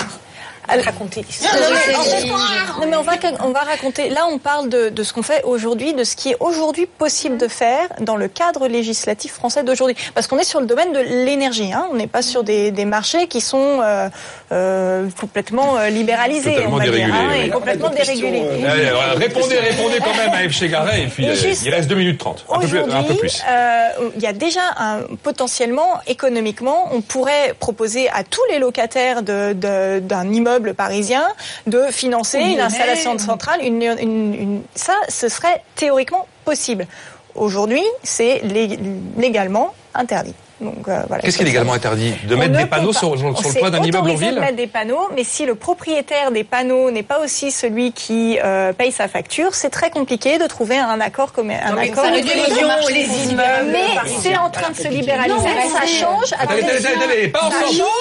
Je parle d'aujourd'hui en Ondine, 2015. Ondine. Ça change début 2016. Début 2016, le marché se libéralise. Donc nous, on est prêt pour attaquer ce marché-là l'année prochaine. Donc il faut il faut comprendre le potentiel. Bonne réponse. Ondine, vous avez appelé votre entreprise My Life System. Oui. J'ai très rapidement sur Internet, j'ai trouvé euh, My Shop Solaire, My Light, Mhm. My Positive Impact, sont tout dans votre écosystème, dans votre dans votre univers. Comment est-ce que vous allez vous différencier avec un tel nom qui ressemble à déjà des noms à beaucoup de noms existants? Alors, on- J'aimerais écouter Ondine, Madame l'avocate, si vous permettez. On a, On a deux niveaux de stratégie de communication. Il y a une stratégie de terrain, très terre à terre. Donc toute notre, euh, nos- on a des- une communication très euh, B2C et on va fournir à nos clients, aux installateurs, tous les outils dont ils ont besoin sur foire, en Non, clientèle, sur le nom, etc. Sur le nom, sur la marque. My Shop Solaire, My Light, My Imposite Impact, My Life System. Ça, c'est un, un boulgui-boulga de truc My quelque chose. C'est pas différenciant sur, sur la marque. Moi, je connais un maître nageur qui s'appelle Bosetti. euh, pour autant, il est très différent de toi. Hein. Tu sais, on peut avoir des noms assez proches et on peut faire le même nom. Bon, il reste une minute dix, j'ai pas le droit de dépasser là, donc allons-y. Ce qui est intéressant, c'est, comme vous l'avez montré, dans toutes les autres, c'est que My, My, My. Et nous, il y a l'association My Light et Systems. Et donc, on est un peu le trait d'union entre le B2C et le B2B. Et ce, ce nom-là permet de réunir les deux et va permettre de nous différencier parce qu'il parle aux professionnels et aux particuliers. Allez, une remarque sur La dernière, elle-même. la dernière. C'est que moi, je vous vois avec tellement d'énergie, sans jeu de mots. Bon, et puis vous avez un jaune solaire à côté de vous, mais. Oh là là. Ah ouais, ouais, c'est très très beau. Evelyne, tu es mon panneau Je me solaire. demande, Ondine, quand vous allez vous ennuyer et avoir envie de faire autre chose? Oh, Pour le moment, euh, je vois pas le, le moment où je vais m'ennuyer. Et puis, de toute façon, je pense qu'on ne s'ennuie jamais dans la vie. C'est juste une question de perspective. faut aller de l'avant. Voilà, l'électricité euh, solaire intelligente dans un marché désormais qui n'est plus subventionné, donc qui devient un vrai marché. Ça, c'était un aspect qui m'avait bien plu, vous aviez identifié, parce que quand un marché n'est pas un marché, ça n'est pas un marché. Ça, c'est certain. Elle est notre deuxième candidate pour cette saison 10. On va suivre euh, le déroulé de cette super mouche du coach avocat-procureur avec Nicolas Langaigne et My Pop Corner. BFM Academy, saison 10. La mouche du coach. La mouche du coach, Nicolas Langaigne, bonjour. Bienvenue. My Pop Corner, casting de Lille. Vous êtes installé à Villeneuve d'Ascq. Votre avocat est Alain Bosetti. Ou c'est du sérieux, là, attention. enfin, à vous, vous avez trois procureurs incarnés par euh, Sylvain Aurébi, qui visiblement a quelques euh, vengeances à solder. Absolument. J'ai cru comprendre. A quelque chose à vous Ça va se dire. payer tout de suite. Cash. Catherine Barba et euh, F. Chegaray. Alors, pareil, hein, à la Bosetti, on a quand même demandé à l'ensemble de nos coachs, de l'équipe de la BFM Academy, ce qu'ils pensaient vraiment, mais vraiment, mais vraiment de vous. On a euh, Alain qui est vraiment l'homme du consensus, qui regarde le business model et toute l'intelligence de l'entreprise. Alain, c'est un gamin facétieux. C'est un hédoniste, un optimiste. Euh, c'est quelqu'un qui a une créativité sans limite. Mais alors attention, c'est la seule personne qui est capable de tacler un candidat avec un grand sourire. Ça peut surprendre. Toujours très, très précis, Alain, toujours avec euh, euh, la question qui fait mal, euh, mais toujours avec le sens de l'humour euh, très décalé. Alain Bossetti, il est doux, il est gentil. C'est la personnalité préférée des Français. Alain Bossetti, c'est Jean-Jacques Goldman. Jean-Jacques Goldman. JJ. J'étais, maître nageur dans une séquence précédente. La Jean-Jacques Goldman, c'est parfait. Tu voyages C'est bon. Aïe aïe aïe. Bon, euh, voilà. Alors effectivement, on a, comme pour nos candidats précédents, on a demandé à des start de ce grand incubateur parisien. Voilà, euh, My Pop Corner. Je vous en dis un mot dans un instant. On leur a expliqué ce que c'était. Voilà ce qu'ils en pensent. J'aime beaucoup l'idée, donc euh, c'est c'est mon coup de cœur. Je pense que ça s'adresse plutôt à des, des petites sociétés et donc on se retrouve sur un marché où euh, ces sociétés-là n'ont pas forcément le budget, le temps, enfin il y a tout un tas de choses qui y sont liées. Il faut qu'ils arrivent à trouver des lieux vraiment inédits pour, pour se démarquer de la concurrence. Le point principal pour moi, c'est qu'ils sont totalement dans une mouvance forte marché entre le physique et le numérique. C'est-à-dire qu'on voit bien que les gens du numérique ont besoin d'avoir à un moment une implantation physique. Donc ils sont complètement dans cette tendance. Voilà, My Pop Corner, donc qui a vu le jour en septembre 2013, 700 000 euros de chiffre d'affaires attendu cette année, 1 million en 2016. Ils sont 6. Ils ont eu l'idée de mettre à disposition des e-commerçants et pas que d'ailleurs, euh, des lieux de vente éphémères, mais des lieux physiques pour vendre vraiment ces vrais produits sur des vrais étalages à des vrais gens qui passent vraiment le pas de la porte. Aujourd'hui, il y a pas mal de lieux disponibles et puis il y a tout un service de conciergerie qui va avec. C'est-à-dire, on va vous trouver les vendeuses, la caisse enregistreuse, peut-être même l'enseigne qui va à l'extérieur. Et c'est vrai que 90% des achats se font aujourd'hui encore dans des vrais magasins même si le e-commerce a pris beaucoup d'ampleur. Désolé, Catherine Barba, mais le magasin euh, Il n'est est- pas mort. il n'est pas mort. Alors, euh, juste pour répondre euh, aux réactions de ces start qui disaient, oui, mais c'est pour des petits. En fait, c'est pour des petits, et c'est c'est du petit business, c'est pour des petits budgets, et ils ont l'air de dire que vous avez, vous, vous avez un petit business qui s'adresse à des petites boîtes. On travaille pas qu'avec des petits parce que justement c'est un business. Le, le web permet d'attirer des, des marques de toutes sortes. On travaille avec euh, des marques comme Groupon, comme Oxbow, qui sont pas des, on peut pas dire des petits. Euh, au contraire, on a plutôt, euh, on voit plutôt que c'est un- une tendance qui est lourde et que ça intéresse à la fois les petits et les plus grands. Et se Donc, demandaient, alors ils se demandaient aussi s'il fallait pas avoir des lieux particuliers pour euh, pour en mettre plein la vue un peu quoi. Et parce qu'ils ils avaient l'air de craindre que ce soit une suite de lieux un petit peu comme une suite de, bu- de bureaux à louer moyennement glamour comme disait Alain Bosetti tout à Il l'heure. faut une variété justement pour pouvoir traiter les demandes des plus petits, qui eux vont pas forcément avoir un budget pour avoir un lieu exceptionnel euh, en plein en plein cœur de Paris, mais des lieux aussi plus voilà plus majestueux pour les grosses marques. Donc euh, c'est l'intérêt de la marketplace, c'est le choix, et donc il, il- il faut les deux. Bah, le, le vrai, le vrai problème n'est pas là en fait. Le vrai problème, c'est qu'il vend, il vend des, boutiques à, à des e-commerçants qui connaissent rien au magasin. Lui-même n'y connaît rien non plus. Et je me demande, Nicolas, finalement, est-ce qu'être aveugle au pays des aveugles, euh, ça permet de devenir roi? Bonjour Gardez les yeux ouverts. Gardez, gardez les yeux ouverts. Alors, on connaît bien les métiers du web, les problématiques des e-commerçants, mais c'est c'est qu'une partie de notre audience en plus, les e-commerçants. Et après, on a justement une multitude de partenaires. On s'entoure. Euh, Le magasin, vous le connaissez pas. Oui, mais est-ce que c'est un chauffeur de taxi qui a inventé Uber Euh, gagnant. retour gagnant. Bon, non, mais il n'y a pas de compétences sur les boutiques, cela dit, ni de votre part, ni de la part de vos clients, et c'est quand même un problème. Il manque, il manque. mais vous euh, cherchez du un- un boulot, savoir-faire. On a des salariés qui font, qui font ça très bien, qui connaissent ça. On a aussi des mentors qui sont spécialistes dans leur, dans leur domaine, aussi bien côté commercialisateur que côté bailleur. Donc euh, voilà, maintenant c'est, on sait s'entourer, et c'est notre, notre force, elle est là. C'est pas, on sait qu'on peut pas tout faire. On n'a pas les compétences pour tout. mais- Sylvain, vous savez bien, le talent d'un entrepreneur, c'est de savoir s'entourer. Il y a toutes les compétences dans l'écosystème My Pop Corner. Et d'ailleurs, les start qui parlaient tout à l'heure, ces grands incubateurs parisiens, à part ces mini-critiques, ils étaient très positifs sur la mouvance et sur la boîte. Bon, parce qu'ils connaissent pas aussi bien que, que, que nous euh, l'univers de l'e-commerce. Moi, j'ai une remarque euh, pour vous, Nicolas. Bon, écoutez-moi bien. Vous allez générer, je crois, une insatisfaction que vous n'allez pas pouvoir résoudre. Je vous explique pourquoi. On le sait, en e-commerce, c'est l'offre qui fait les ventes. Or, en e-commerce, il y a beaucoup d'appelés et peu d'élus. Il y a énormément d'e-commerçants qui n'ont pas de proposition de valeur, c'est mou, ça marchera jamais. Et je ne crois pas que c'est en leur offrant des magasins physiques que vous allez changer cette donne. Donc, moi, j'ai parlé avec quelques commerçants, ils m'ont dit, ouais, ça marche pas super. Et en fait, ils vous mettent ça sur le dos, alors qu'en réalité, c'est eux qui n'ont pas la bonne offre au bon prix avec euh, le bon service. Donc, vous risquez un bad buzz alors que vous n'en serez pas responsable. Euh, Ah, les pas retours, pensé à euh, celle-là. Les retours sont C'est assez positifs. pervers. C'est ça que ça sert un coach, hein, quand même. ハハハハ。Nous, l'intérêt, c'est vraiment de trouver le bon espace. Donc, on aide le e-commerçant à trouver le bon espace. Après, en effet, si l'offre est pas là, on Et va le pas pouvoir, c'est euh, on ça va de l'e-commerçant, Nicolas, c'est qu'il n'y a pas d'offre aujourd'hui. C'est pour ça que Moi, je vois les, les petits commerçants commerces qui, qui- qui peuvent se permettre et qui vont franchir le pas, c'est plutôt les commerçants qui ont un produit de niche et qui veulent le faire connaître. Et vous imaginez tous les Je crois, commerçants c'est pas qui vont dire je me suis planté à cause de My Pop Corner, ça sert à rien. Eh Alors qu'en fait, c'est tout simplement lui à la base qui a une truffe. Monsieur le Président, Monsieur le Président, Mesdames et Messieurs, Monsieur le, pré- le procureur, je crois qu'il y a un point que vous négligez vraiment. Vous vous concentrez systématiquement sur les e-commerçants. C'est une partie de l'offre de My Pop Corner. C'est-à-dire que Oxbow, c'est pas un e-commerçant. Donc, euh, My Pop Corner et Nicolas s'adressent à l'ensemble des boîtes qui veulent euh, vendre. Rappelez-vous, lorsqu'il était, je vais présenter un glacier euh, Enjoy sur des terrasses de restaurants, c'est pas un e-commerçant. Donc, ne restez pas avec cette idée de My Pop Corner, mais en relation des e-commerçants avec des espaces de vente. Et on est vraiment dans Non, mais c'est juste ce que j'avais ce que j'avais proposé de faire d'ailleurs, et c'est vrai que nous on se sert beaucoup de de, de- de pop-up store pour pour pour tester des quartiers Exactement. ou des produits. Cosmétiques, vous avez d'ailleurs fait plusieurs, On en euh, a fait plusieurs, dont celui des Champs Élysées. Qui était d'abord un pop-up store pendant 18 mois. Laissez l'accusé répondre. On peut être d'accord avec l'avocat quand même de temps en temps. Oui, monsieur le procureur. Un peu de bonne foi ne nuit pas.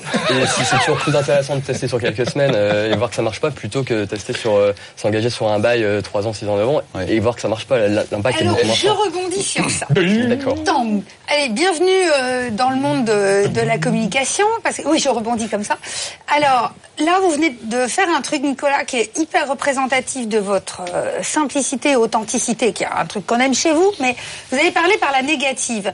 Il vaut mieux tester cinq mois euh, pour voir que ça marche pas. Mais sortez cette phrase de votre vocabulaire. Je veux plus jamais entendre ça. Nicolas. On ne va pas être client de My Pop Corner pour tester qu'un truc ne marche pas. Ça, c'est fini. On est client de My Pop Corner pour développer son activité. Point stop. Et vous voyez, ça, je crois, moi, je vous invite à vous entraîner sur ça. Et si vous aviez eu F. Chegaré comme avocat, on n'en serait pas là. C'est ça le problème. Vous avez un problème d'offre. Moi, je trouve que vous avez Ça un, vous pro- un problème qu'il puisse d'offre. répondre à ce Non, que mais il n'a je rien à répondre à ça. Vous l'avez, vous lui avez dit qu'il était mauvais.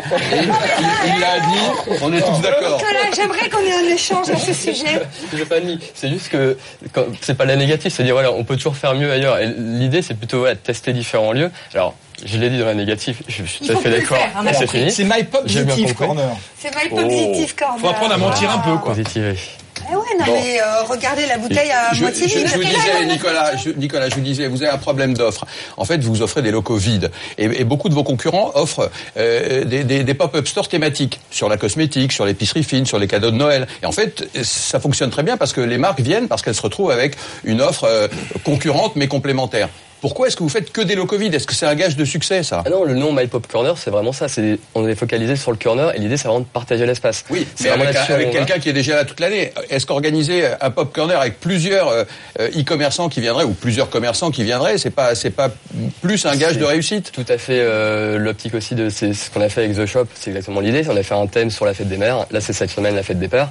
Donc il y a que des il y a Big Moustache qui fait qui fait ça avec nous, Monsieur T-shirt. Voilà, des marques qui sont en rapport avec l'homme et c'est des choses qu'on teste. Après, on va en faire à plus grande échelle au mois de- d'octobre-novembre avec une un gros partenaire, je pourrais pas forcément parler aujourd'hui, mais c'est c'est aussi euh, quelque chose sur lequel on travaille, un Et truc super sympa. Nicolas, vous parlez beaucoup de collaboratifs, Mm. mais en réalité, à quel moment vous êtes en contact avec les clients finaux pour leur demander s'ils ont aimé, leur ressenti Quel lien vous avez avec eux en, en fait? Nos, nos clients, c'est du, c'est, c'est du B2B. hein, donc euh, on, là, on se focalise déjà sur nos, nos, nos clients qui sont les apporteurs d'espace. Donc le, et le client les- les final, marques. vous en fichez en fait. On s'en fiche pas du tout, mais on va aider la marque à les atteindre. Après, nous, notre métier, c'est de dire voilà, on va vous trouver le bon espace. Après, on peut pas faire tout le boulot d'une marque. C'est, c'est, elle connaît mieux ses clients que nous et on, on, le- on l'aide plutôt pour Donc une vous partie savez rien des développer. clients finaux. Ah non, non, Catherine, euh, si, si Nicolas Langagne et My Pop Corner a ouvert dans le Marais justement un, un My Pop Corner éphémère, c'est aussi pour pouvoir tester en direct ce qui se passe. Et c'était un collaborateur que j'avais rencontré de Nicolas qui tenait la boutique. Donc ils ont pu avoir pendant, ils ont pendant deux mois l'interaction avec les clients. Et quel est le feedback alors justement? Parce qu'on Oui, qu'en voilà, ça s'est passé là récemment. On voudrait savoir l'analyse et le retour de cette expérience. Ça continue, vous pouvez toujours vous y rendre. Ah. Euh, le- ça le- marche, le c'est est c'est ça, je sais plus. Est-ce que ça fonctionne? Non, c'est positif, bien. super positif et on, on. Rappelez l'adresse, euh, rappelez l'adresse, Nicolas, c'est que au Nicolas. 65 rue de Turenne. Ah, de rue de Turenne, rue de Turenne. Je le note. Domine, c'est bonne gueule. Ah, ben voilà. Et vous trouverez des accessoires, mesdames, pour la finale. Euh, C'est-à-dire C'est-à-dire Pour enjoliver vos tenues. Ah bon, d'accord.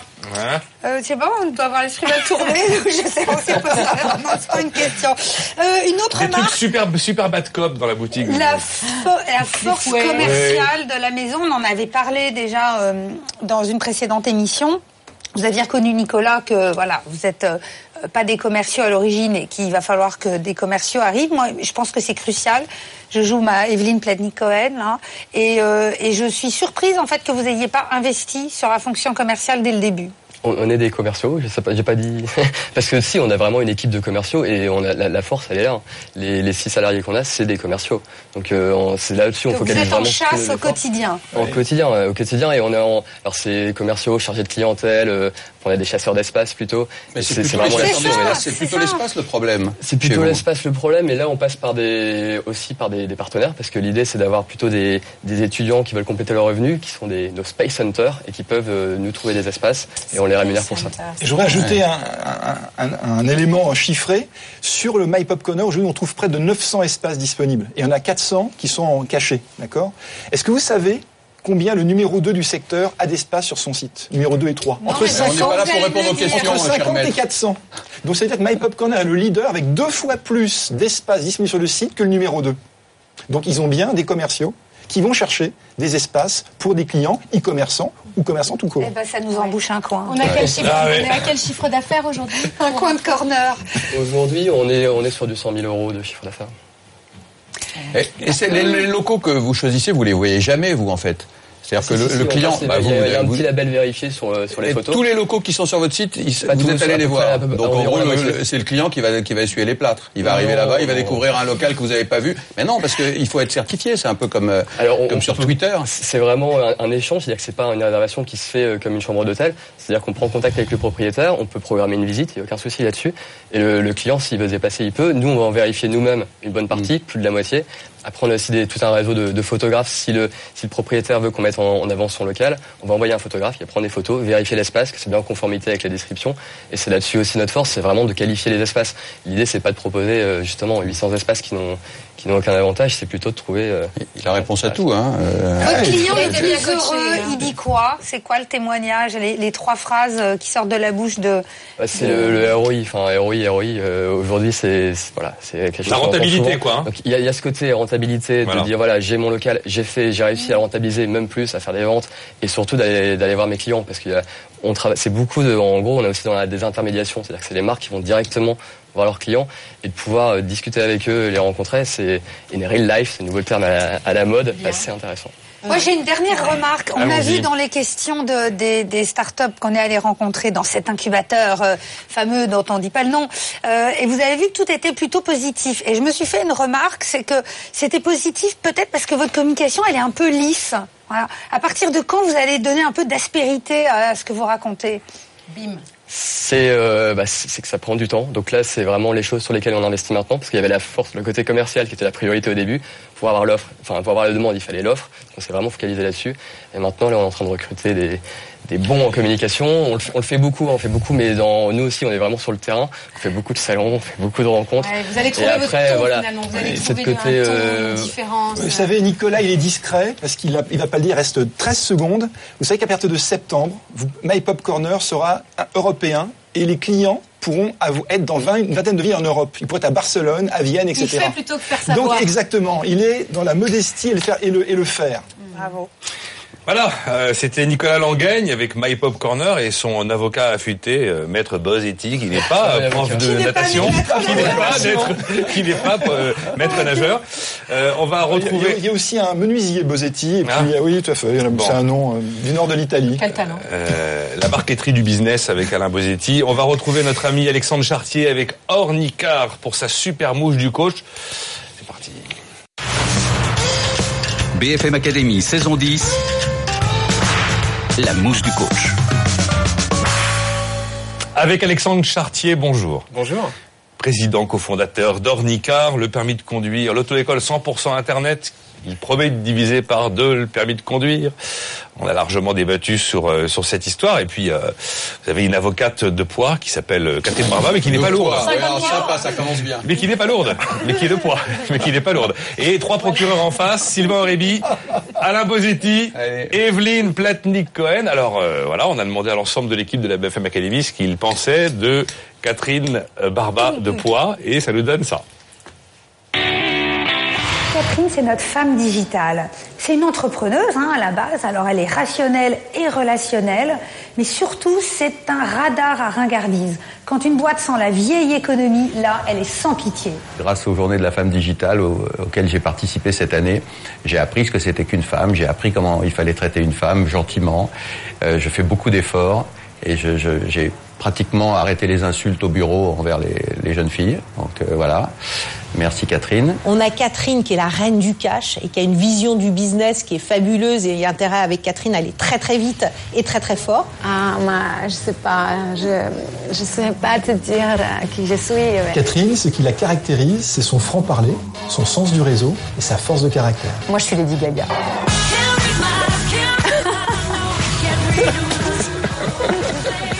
Lady Gaga, Catherine Barba, Lady Gaga. Alors, on est avec euh, Alexandre Chartier. Vraiment tombe, Euh, c'est moi qui ai dit ça. Oui, oui, oui, oui, oui, absolument. Alors, Ornicar, c'est la place de marché, la place de marché qui met en relation euh, les jeunes qui veulent passer le permis de conduire, même les vieux d'ailleurs, et l'ensemble des moniteurs indépendants diplômés d'État qui seraient disposés à donner des cours de conduite. Et on est donc allé voir ces fameux start-upers pour avoir leur ressenti sur cette nouvelle offre d'auto-école, l'auto-école 100% Internet. Voilà ce qu'ils nous ont dit. Alors, ce qui m'a sauté aux yeux, c'est beaucoup de dynamisme et une volonté vraiment de, de dépoussiérer cette industrie qui est complètement verrouillée. Tout de suite, on les voit, tout de suite, on se dit, mais c'est génial. Ils sont vraiment en train de, de, de remettre en question un, un, marché qui est très compliqué, euh, dont tout le monde se plaint en France. C'est toujours compliqué quand une société et qu'il y a des facteurs qui sont déterminants qu'on ne contrôle pas. Donc pour un investisseur, ça pourrait être un frein de se dire mon business peut fonctionner ou pas. Et parce que localement, le législateur est favorable ou pas favorable à ce type de business. Il y a une grande marche à, à franchir, c'est pas c'est pas gagné, mais euh, mais par contre s'ils arrivent à le faire, c'est euh, il y, a, il y a un gros gros potentiel, donc euh, c'est c'est une belle idée. Alors, Alexandre, une fois de plus, ils mettent en avant ce problème du législateur, le régulateur. Vous nous confirmez bel et bien que l'été qui vient, sans nous donner tous les détails de la mécanique et du mode d'emploi qui vous conduit à cette possibilité, vous avez la capacité de déclencher, après le code de la route qui maintenant est déjà opérationnel, les cours de conduite réels et sérieux. Tout à fait. Ça va commencer enfin. Euh, c'est une vraie joie euh, et euh, et on parlait du législateur, euh, c'est pas un véritable obstacle. On voit bien justement, et là la loi Macron est, est un bel exemple, qu'on a toute une série d'amendements qui sont prévus pour l'auto-école. Le permis de conduire a été rappelé comme, même quand, quand, quand Monsieur le ministre annonce le 49.3, dit c'est un vrai enjeu, notamment pour le permis de conduire. C'est le premier sujet qui est mis en avant, et donc on voit bien qu'il y, qu y, a un engagement du gouvernement sur, sur ce côté-là. Donc en plus, on est soutenu par le législateur. Maintenant. Il y a un amendement chartier qui est passé nuitamment, euh, glissé par je ne sais en tout quel. Cas, il n'est pas passé pour tout le monde parce que moi, je voulais inscrire ma fille au permis de conduire. Île-de-France, il n'y a rien du tout. 20% de la population française, 30% du PIB français, rien, pas d'ornicard. Comment je fais pour l'inscrire, moi ah, Tu vas ailleurs, tu fais comme moi. Hein, tu fais où Non, mais enfin, 30% de, la France, c'est pas 20% de la population n'est pas concernée par votre service, en gros. On s'en fout. Il faut aller en Corrèze pour avoir euh, ornicard. Ce qui me fait déjà plaisir, c'est qu'on dit ornicard est pas là, donc on n'est même plus dans qu'est-ce qu'on faisait avant ornicard, quoi. c'est que maintenant, ça devient là, donc tant mieux. Et pour le, pour le Paris, effectivement, alors c'est un peu problématique, comme c'est bien le problème, il y a 20% des, des, de la population qui est là, et donc il n'y a pas assez d'examinateurs, il est trop long, et on a décidé pour l'instant de ne pas aller sur un, sur un endroit où nos utilisateurs seraient insatisfaits pas à cause de notre service, mais à cause des délais. Et donc c'est un choix. Pour l'instant, remboursez-nous, remboursez-nous, parce que enfin, nous on voulait payer moins cher, on va payer plus cher. Donc remboursez-nous. Elle n'a pas encore payé, qu'elle veut que non, mais, non, mais moi j'ai payé justement, et voilà. Alors moi ça fait ça fait deux ans qu'on entend parler de vous. Euh, ça fait deux ans que vous promettez plein de choses, mais en définitive, pendant que vous n'avez rien, est-ce que vous pensez pas que la concurrence est en train de vous dépasser? Alors je pense qu'il n'y a pas de concurrence déjà. Il y a que des, en fait, il y a plein faire attention quand on pense qu'il n'y a pas de concurrent. Aujourd'hui, je pense qu'il n'y a pas de concurrent. Il y a, il y a, il y a, de, il y a, il y a d'autres acteurs qui ont essayé de, qui, qui essayent de, de faire ce qu'on souhaite faire. Euh, on est persuadé qu'on fera mieux, mais euh, on verra. Tant mieux s'il y a d'autres personnes. Et surtout, le fait qu'il y ait plusieurs personnes, c'est bien parce que ça permet, c'est plus ornicard contre tout le monde. C'est euh, ces nouveaux acteurs en ligne qui vont essayer de, de moderniser l'apprentissage de la conduite en ligne. Et donc, on est très content qu'il y ait du monde. Oui, et c'est le gage que c'est une bonne idée finalement. Quand on est tout seul sur un secteur, on me dit toujours est-ce que c'est une fausse bonne Ouais. idée ou est-ce que tu es un génie Bon, Je suis d'accord avec ça. C'est bien d'être plusieurs. Alexandre, regardons la, la, la, ligne jusqu'au bout. Euh, Mm. Les inspecteurs auto-école, ceux qui vont passer le permis de conduire, ils vont saquer vos, candid- vos candidats parce que par solidarité avec les auto-écoles. Par solidarité, parce que c'est le même système. Mhm. Si effectivement c'est le La vieille garde, tout ça, c'est La ça vieille, oui, la vieille garde qui est encore, qui est encore aux commandes.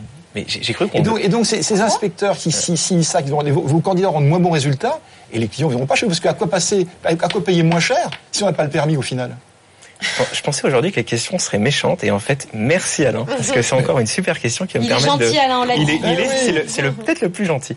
Les, alors, contrairement à ce qu'on pense, euh, les relations entre les inspecteurs et les auto-écoles sont pas si bonnes. Au contraire, parce qu'il y a. il y a Ouais, pas- enfin, les vieilles habitudes, on la vie dure quand même. Ils sont euh, tous solidaires entre eux, ils se connaissent tous. Se Quand j'ai passé mon permis, on s'est bien rendu compte que, euh, enfin, le gars qui m'avait fait les cours de conduite, il connaissait par cœur le mec qui voit régulièrement. euh, Ils se bon. connaissent, mais par exemple, euh, quand on, a, quand on est arrivé, quand on a commencé à être un peu médiatisé, une personne qui a pris la, la parole, c'était une représentante de, de ces syndicats de- d'examinateurs et défendait plutôt notre système parce que c'était une alternative, un système qui ne fonctionne pas. Et ça, ils sont demandeurs de, de ce genre de choses. Et surtout pour aller plus loin, euh, en fait, les candidats qui passe euh, avec nous sont candidats libres. Donc il n'y a pas marqué Ornicar, il y a marqué candidat libre. Et Il y si a vous êtes pas aujourd'hui- concurrent, on saura que c'est vous, du il y, a- coup. il y en hein. a déjà, il y en a Il y en a- il y déjà en a aujourd'hui, il y en a peu, mais il y en a. Et, euh, et on espère surtout, et la loi Macron là va dans ce sens-là, il va y avoir une reconnaissance, égalité de traitement entre les candidats libres et les candidats présentés par une auto-école. Ce qui est pas Ça le c'est cas important. donc. Ce qui n'est pas le cas aujourd'hui, notamment en termes de délai, et c'est pas normal. On estime qu'il y a un- que tout le monde c'est un examen euh, d'État, que tout le monde ait droit à avoir le- les, mêmes chances d'obtenir cet examen, c'est normal. Et donc euh, non, il n'y aura pas de saccage euh, de candidats. Au vous contraire, le saurez quand ça arrivera. Ça, on le saura. Quand ça Ouais. arrivera. Après, il y a un truc qui est pratique aussi en candidat libre, c'est que vu que l'examen, de toute façon, est gratuit, on peut le passer autant de fois qu'on veut. Et à un moment donné, on peut pas non plus saquer éternellement quelqu'un. Quand on a le niveau, le- la, la grille pour avoir son, son Oui, permis c'est quelque Question chose de très... suivante. euh, C'était pas, ça va. Pardon. Question pas suivante. méchant. On va Ah, prendre euh, très quelques instants avant la question suivante. On va marquer une petite pause dans cette avant-dernière émission de la saison 10. Vous savez, c'est la super mouche du coach. Un par un, nos cinq candidats de cette saison passent devant trois procureurs avec leur avocat pour essayer de faire partie du qui sera en finale le 29 juin. BFM Academy, saison 10. Il n'en restera qu'un.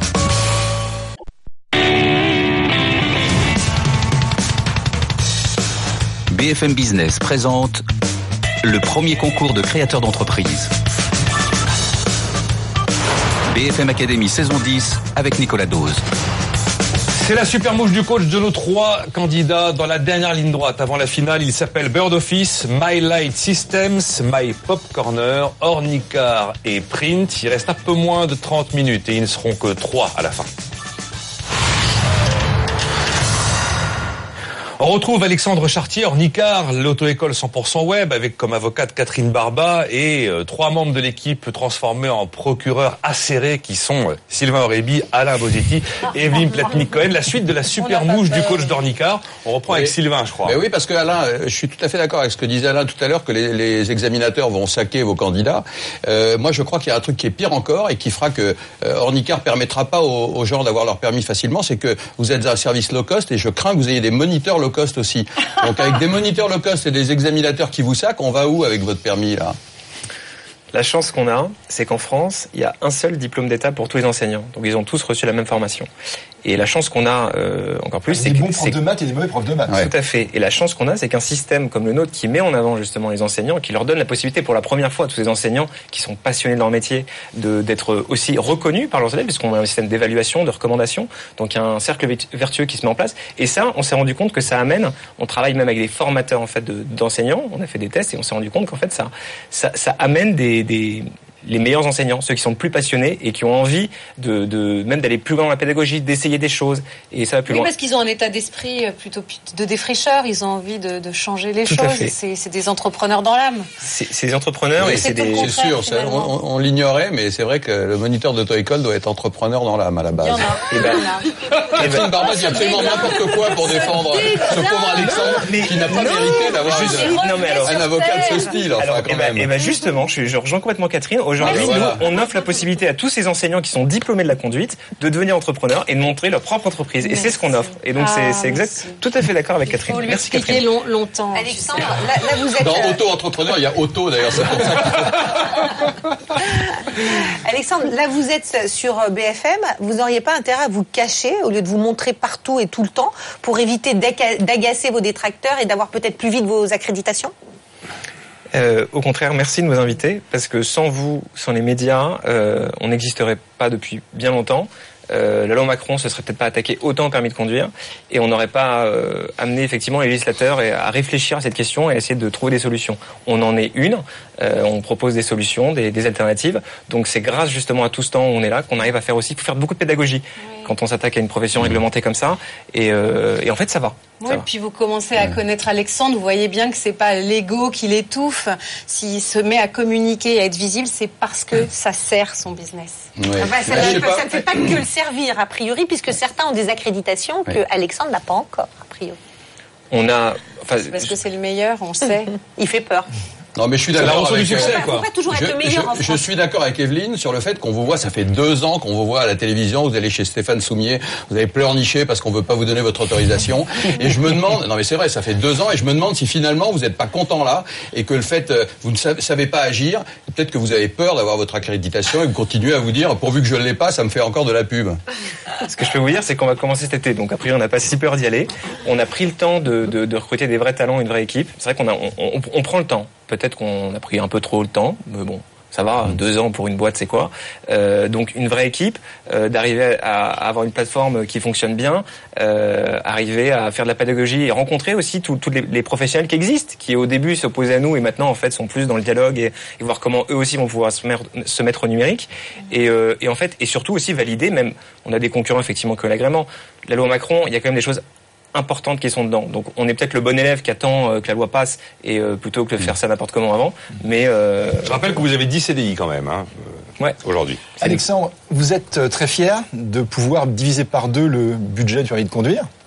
Est-ce que vous serez aussi fier quand euh, les enfants des gérants d'auto-école qui auront déposé le bilan à cause d'Ornicar, les salariés, les, les secrétaires qui enregistrent les, les candidats seront licenciés? Donc quand ces enfants mettront sur votre page Facebook ce qui arrive à leurs parents, est-ce que vous serez aussi fier de, pleure. de- de vous? Ah, mais répondez à la Non, question, c'est- Alexandre, c'est une bonne question, c'est- une, très bonne Hein question. La destruction destructrice, c'est ça l'histoire. Hein? Et Monsieur ouais, ouais, Schumpeter. alors, mais c'est une très bonne question et je peux vous dire en plus c'est une question qui nous qui nous parle énormément parce qu'on est on n'est Vous pas des on, on, on l'est et on l'est tous au sein de l'équipe et, et on a des valeurs communes qui sont en tout cas celles-ci. Et de et donc on s'est préoccupé on s'est dit qu'est-ce que qu'est-ce qui vont devenir justement toutes ces écoles je pense qu'il va y avoir deux cas de figure. Il y a ceux qui vont justement se mettre au bout du numérique parce qu'en fait ce qu'on fait c'est n'importe quel autocol peut le faire. Ouvrir une plateforme en ligne et, euh, et c'est c'est pas compliqué en fait. C'est juste utiliser l'outil d'aujourd'hui. Donc il y a ces entrepreneurs qui vont comprendre que le numérique c'est important pour euh, tous les jeunes qui passent permis de conduire et qui connaissent le numérique. Et il y a ceux qui vont aussi peut- peut-être se reconvertir sur des choses où la- le local d'auto-école a une vraie valeur ajoutée. Chez My Pop Corner ou chez Bird Office, on pourra aller louer des locaux d'auto-école. Hein, beaucoup de bilan. Arnaud, Nicolas, voilà, on a trouvé des locaux pour vous. Finalement, ça oblige les, les acteurs à se moderniser. à se poser les questions. Et même les syndicats autocoles nous remercient. Et, et juste un point dessus sur la, sur la, sur la question, est-ce qu'on va détruire des emplois? Au contraire, je pense qu'on va en créer.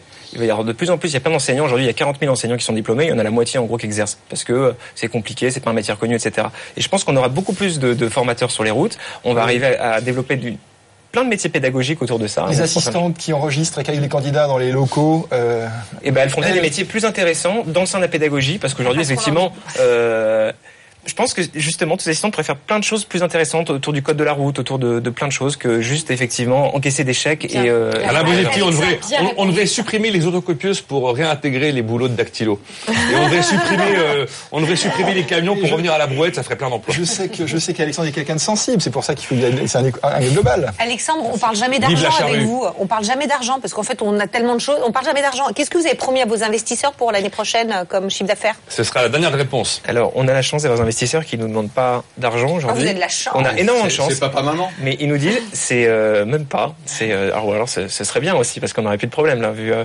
vu qu'il y a Xavier Niel et compagnie derrière nous. euh, euh, non, mais c'est c'est ils nous ont ils nous ont donné carte blanche pour aller améliorer les choses sur le permis de conduire. Et c'est un vrai combat social. Et même nos investisseurs, en fait, on, c'est- ils le font pas pour l'argent aujourd'hui. Ils ont tellement de boîtes, etc. Ils le font pour vraiment améliorer les choses pour ce million de candidats chaque année. Alexandre Chartier avec Ornicar, on a encore une super mouche du coach à vous proposer, c'est la dernière d'aujourd'hui. Euh, on va accueillir David Zang avec Print et son avocate F. Chegaray. BFM Academy, saison 10. La mouche du coach. Bonjour David Zang. Bonjour. Il est cofondateur de Print, tout euh, récemment euh, diplômé de Polytechnique avec l'autre cofondateur de... Comment il s'appelle déjà? Clément. Voilà. Clément Perrault. Voilà, c'est ça. Euh, L'avocate de euh, David pour Print s'appelle F. Chegaray, est aussi présidente, directrice de la BFM Academy. Oui, j'ai Euh, plusieurs donc, casquettes. Plusieurs casquettes. Et donc j'ai mes trois procureurs en face qui sont les mêmes que euh, pour Ornicar, Sylvain Aurébi. On ne sait pas comment elle a eu le poste de présidente. euh, Non, non, Eh, non, non, non, non, non, se- c'est des choses qui ne se disent pas. Compétence, fidélité, Voilà. implication. Voilà, voilà. Ça doit être ça, Intelligence. ça- ça doit être ça. Les 3 S, les 4 Z, les 5 P, si on les a, on les a, sinon on les a pas, et puis c'est tout. Moi, j'ai les 4 Z. Euh, Catherine Barba, Evelyne Platnik-Cohen, donc Print, c'est cette fameuse coque dans laquelle enfin, on va clipper son Samsung, son Samsung, son iPhone, et euh, voilà, on transforme tout simplement son téléphone en, imprimante de photos type Polaroid. Aujourd'hui, euh, ils espèrent un million et demi de dollars de chiffre d'affaires en 2015, mais un- une croissance exponentielle dès 2016 avec 20 millions de dollars attendus. Pour l'instant, c'est de la prévente. Il y a 80 000 dollars de prévente tous les mois pour cette fameuse euh, coque qui permet d'imprimer ces photographies. Euh, le truc, c'est qu'on a appris récemment qu'ils seraient tous en Californie euh, à la rentrée, hein, au mois de septembre. Alors, c'est la vie du business, c'est la vie d'une boîte. C'est toujours un peu émouvant quand on a euh, des grands talents et des élites françaises qui décident que leur avenir est ailleurs et qu'il sera peut-être plus jamais chez nous. On a quand même été euh, demandé, ah non, auparavant, avant d'aller voir ce que pensent les start de print, il y a évidemment le contre-portrait d'Ef Chegaray signé de l'ensemble de l'équipe de la BFM Academy. Ève, elle concilie la bienveillance et l'exigence. Elle sait faire passer tous les messages sans heurter. On a Eve qui est hyper RH, hyper coach, hyper sur la qualité de la présentation. Eve, c'est notre, notre mentor. Ça fait des années, ça fait dix saisons qu'elle tient cette émission, qu'elle a eu tous les coachs euh, possibles et imaginables, des candidats insupportables. Elle fait un boulot exceptionnel. F. chez Garret, c'est Donna Summer. Parce qu'on a envie de chanter avec elle I love to love you baby. Et puis en plus j'adore ses colliers. Ah, Aujourd'hui, c'est le top 50 avec Catherine Barba. hein. Euh, bon, ça vous, ça vous plaît, le Oui, contre-portrait appelez-moi Donna. Donna, Et puis Donna. Summer, c'est cette saison, c'est pas mal. Bien vu, euh, Tu es Kat un Barba. soleil pour nous. Donc j'ai inversé le truc, je vous ai raconté l'histoire de Print avant vous vous racontez l'histoire de Eve, c'est pas grave, l'histoire de Print vous commencez à la connaître un petit peu. La photo sort en 30 secondes, et ben en 30 secondes voire 40 secondes, qu'est-ce que pensent de lui des jeunes start-upers On écoute. Ce que j'aime beaucoup dans Print, c'est le côté euh, communautaire qui me plaît énormément. C'est-à-dire c'est quelqu'un qui euh, se, c'est que se vend pas très fort. Euh, par contre, il a de très bons arguments. Donc, Si on regarde le sujet froidement, on se dit, bof, il n'y a pas vraiment de, de demande. C'est un fort potentiel parce que c'est un gadget, un gadget qui peut euh, très vite euh, exploser ses ventes. ce que les fondateurs doivent faire attention, c'est le côté euh, justement euh, effet de mode qu'il peut y avoir sur ce genre de produit. Ce qui me séduit, c'est qu'ils ont vraiment l'air d'avoir de la suite dans les idées. Euh, et je pense qu'ils vont réussir à dépasser l'effet de mode et l'effet gadget en imaginant plein d'évolutions de leurs produits. Bon, David Zang, donc pour Print, euh, effet de mode, euh, effet gadget, euh, ça va, ça va tenir à, à 12 mois et c'est fini. C'est c'est des choses qu'on a en tête et je pense que c'est un risque et c'est un vrai risque. Mais après, il faut voir que nous, notre produit, encore une fois, c'est pas la coque, c'est le papier et comment les gens interagissent sur le papier. Et, et c'est ça vraiment notre produit. Nous, une coque, ben, dans un an, on va pouvoir sortir un autre produit. Ce sera une version 2. On peut sortir plein de produits différents tant qu'on arrive à imprimer, euh, imprimer la photo et à créer ce, ce moment-là. Il y a intérêt à changer de coque parce que ça, ça pèse une tonne, c'est gros. pas un produit, Qu'est-ce qu'on peut c'est pas une promesse de On ne peut pas le mettre dans la poche, c'est un truc énorme, hyper lourd, encombrant, ça va finir euh, dans le tiroir avec le palm pilote et le bebop. Franchement, qu'est-ce que vous voulez qu'on foute d'un truc pareil? C'est absolument gigantesque. acheté une fois. Sérieusement. Non, mais il a Euh, grande poche, hein, sinon Non mais sérieusement, c'est très encombrant. On va, on, Alors, on va pas l'utiliser La comme coque, ça. elle est trop encombrante et on va être dissuadé de la prendre avec soi très rapidement, globalement, nous dit Sylvain Rémy. C'est on une s- bonne donc, question. on se paye le caprice à 140 euros plus 5 euros pour 10 papiers et puis finalement, ça va aux oubliettes. Alors, c'est vrai qu'elle est encore épaisse. Nous, ce qu'on s'est dit, c'est que une coque, c'est soit ça fait 2 mm ou c'est plus une coque. Enfin, même les coques batteries, on trouve Mhm. ça encore très gros. Donc, on a justement décidé de, de prendre le chemin inverse, de dire, ben, non, on n'est pas une coque et on se cache plus. Et on essaie de construire toute l'expérience utilisateur pour faire en sorte que c'est quelque chose qu'on puisse sortir de notre sac. Ça se plug, tout marche instantanément, on prend une photo, ça sort et on peut le remettre dans le sac. Et, Voilà. et- et c'est vraiment ça. Après, aujourd'hui, on est déjà en train de travailler sur des versions 2, version 3 du produit. On a des idées de comment pouvoir affiner la chose.